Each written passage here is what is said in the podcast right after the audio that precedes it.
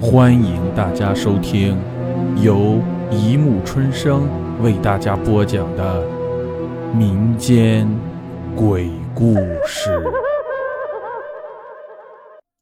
第四百三十一集：闹鬼的办公室。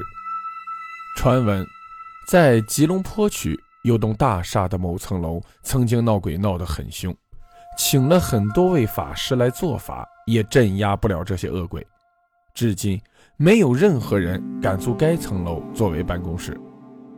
怪事发生在很久以前，老一辈的人都应该有些印象。当时事情的情景只是围绕在该栋大厦，并没有传到其他地区。只要你不踏进该层楼，就不会遇上任何怪事。那时有个叫莹莹的少女，就在该层楼的某间公司内当秘书。莹莹刚满十八岁，完成了人生的高考后，就幸运地找到了这份工作。可能是年纪尚小，资历不够深，他通常不会迟到，也不会早退，还会在上班时间的一个钟头前到达公司。而在下班后又逗留多几个钟头来完成工作，这种早来迟退的工作态度很得老板宠爱，所以莹莹更加努力地做好工作。一天晚上，莹莹又因为工作繁多而必须加班，看着同事一个一个的离去，她其实心里确实难受。一直到老板也要离开时，莹莹还是未能完成工作。唯有死硬着头皮一个人留在办公室内。虽然之前有听过同事间的谈话，像是办公室有些不干净的东西存在，还蛮吓人的。但莹莹现在只希望这些是同事们想出来吓她的，心里不怎么在意，但是也不能不提防着。趁着时间还早，就打算从办公室内外巡回一圈，结果也没有发现什么。于是回到原位上，专心打好计划书。哒哒哒哒哒哒哒哒，声音从打字机里传来，对莹莹来说就像是那有旋律的音乐节奏般。莹莹乐在其中，越打也就越快起来。直到忘醒的她，忽然察觉身旁有对眼睛在瞪视着他，他警觉心下，慢慢的把头转向后面望了一下。哎，没什么吧？他想，一定是心里作祟了吧，又开始打起字来。这时，后面的厕所忽然传来冲水已经开门的声音，吓得莹莹跳了起来。等镇定下来时，他拿起桌旁的铁尺，就悄悄地走向后面。厕所黑漆漆的，不像有人在里面。环顾四周，也没有发现任何人。莹莹用发抖的手朝灯的开关一按。厕所顿时亮了起来，检查后发现没有用过的痕迹。莹莹渐渐地退回厕所门旁，这时她开始担心起来了，因为刚才的声响明明就是从厕所这边传出的，她确定没有搞错。但公司的人都走完了，只剩下他一个人，怎么还会有人用厕所？除非是他自己？难道？他不敢关掉灯，就立刻跑回到座位上，即刻收拾，打算回去时，怪事发生了。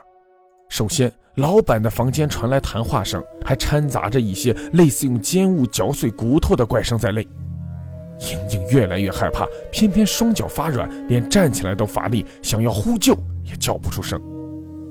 身后忽然传来了很深的呼吸声，莹莹这时简直头皮发麻，全身鸡皮疙瘩都站起来了。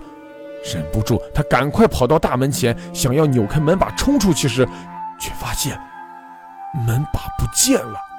只见自己的手正握着一只青色而又流脓的怪手，这只手是连着大门的，没有头，没有身体，只有一只手伸出来，像门把般的站在门上。莹莹差点就没晕倒过去，转身想跑开时，后面已经不知何时站了一些。无头无手无脚的恐怖青色鬼魂，这时莹莹已经把持不住了，眼睛转白就昏了过去。在倒下的刹那间，她感觉到无数的手在她的身上游走，周围还有阵怪味儿，就像是血腥味儿，耳边也响起了刚刚的那种怪声，而这次是在这么近的距离。第二天早上，打扫卫生的阿姨进办公室时，竟发现莹莹衣衫不整的，像一个大字般张开腿躺在地上，脸色苍白，浑身湿透。阿姨觉得事情不简单，就急忙下楼通知了警卫人员。等医护人员到来时，莹莹还没有转醒。过几天后，再也没有见到莹莹来上班了。有传言说她被送入了精神病院治疗。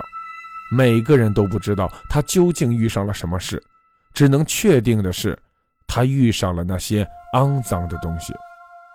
据老一辈的同事说，一定是撞到了日治期间被日军杀害的那些孤魂野鬼了。听完这种传闻，人人都毛骨悚然，尤其是女的，个个无不闻加班色变，搞得整个公司人心惶惶。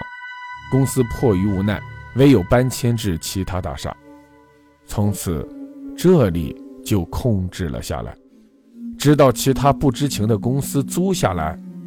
故事又再次开始了。好了，故事播讲完了，欢迎大家评论、转发、关注，谢谢收听。